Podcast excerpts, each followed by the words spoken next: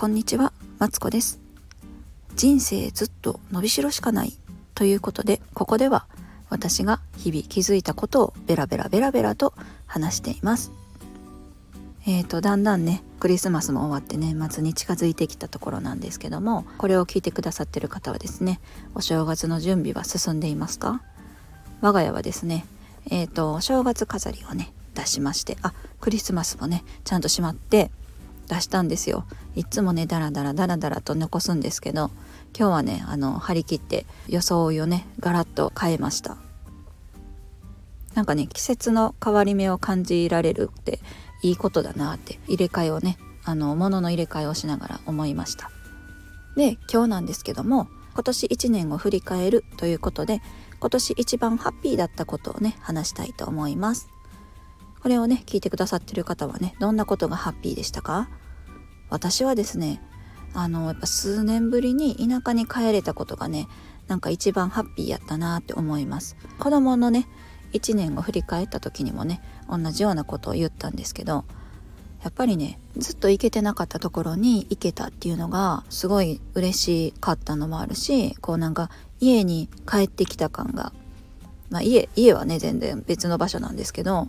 なんか家に帰ってきたなっていう感じもあって今年はね私ねあの田舎に帰るのすごい好きなんですけど一方でねネガティブな印象も持っててこうねお風呂がねタイル張りでねすごい苦手だったりとか海もね見るのは好きだけど入るのは苦手だったりするんですけど今年はねそういうなんか苦手意識克服しようと思って心して 挑んだらですね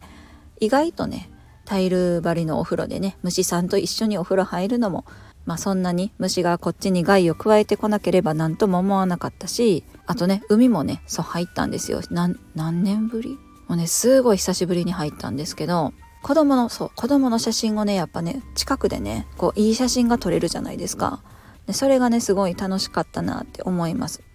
でね会えてなかった人にも会えたので私がずっとほんまにねもうちっちゃい頃からお世話になってたおじさんおばさんがいるんですけど老人ホームに入って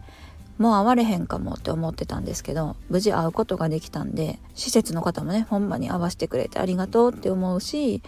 あのおじさんおばさんもね元気にいてくれてよかったって思いました。もうねわなんやろこっちのこと気づいてくれたかどうか分かれへんしえーと、遠い距離からだったのでもうね目の悪い人からしたら見えたあのもうね目の悪い2人からしたら見えたかどうかは分かれへんけど一生懸命ありがとうって言ってくれた姿をねあの忘れたくないなって思ったんですね。なんで私が、えっと、今年一番ハッピーだったことは、えっと、行きたいところにね行けて会いたいって思ってた人に会えたことが一番のハッピーでした。と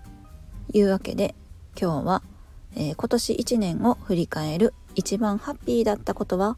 ということでですね。私が、えっと、一番ハッピーだったことをベラベラベラベラと話してみました。なんかいいですね。ハッピーだったことを話すとこうそれが追体験できて今の私もハッピーにちょっとなったんで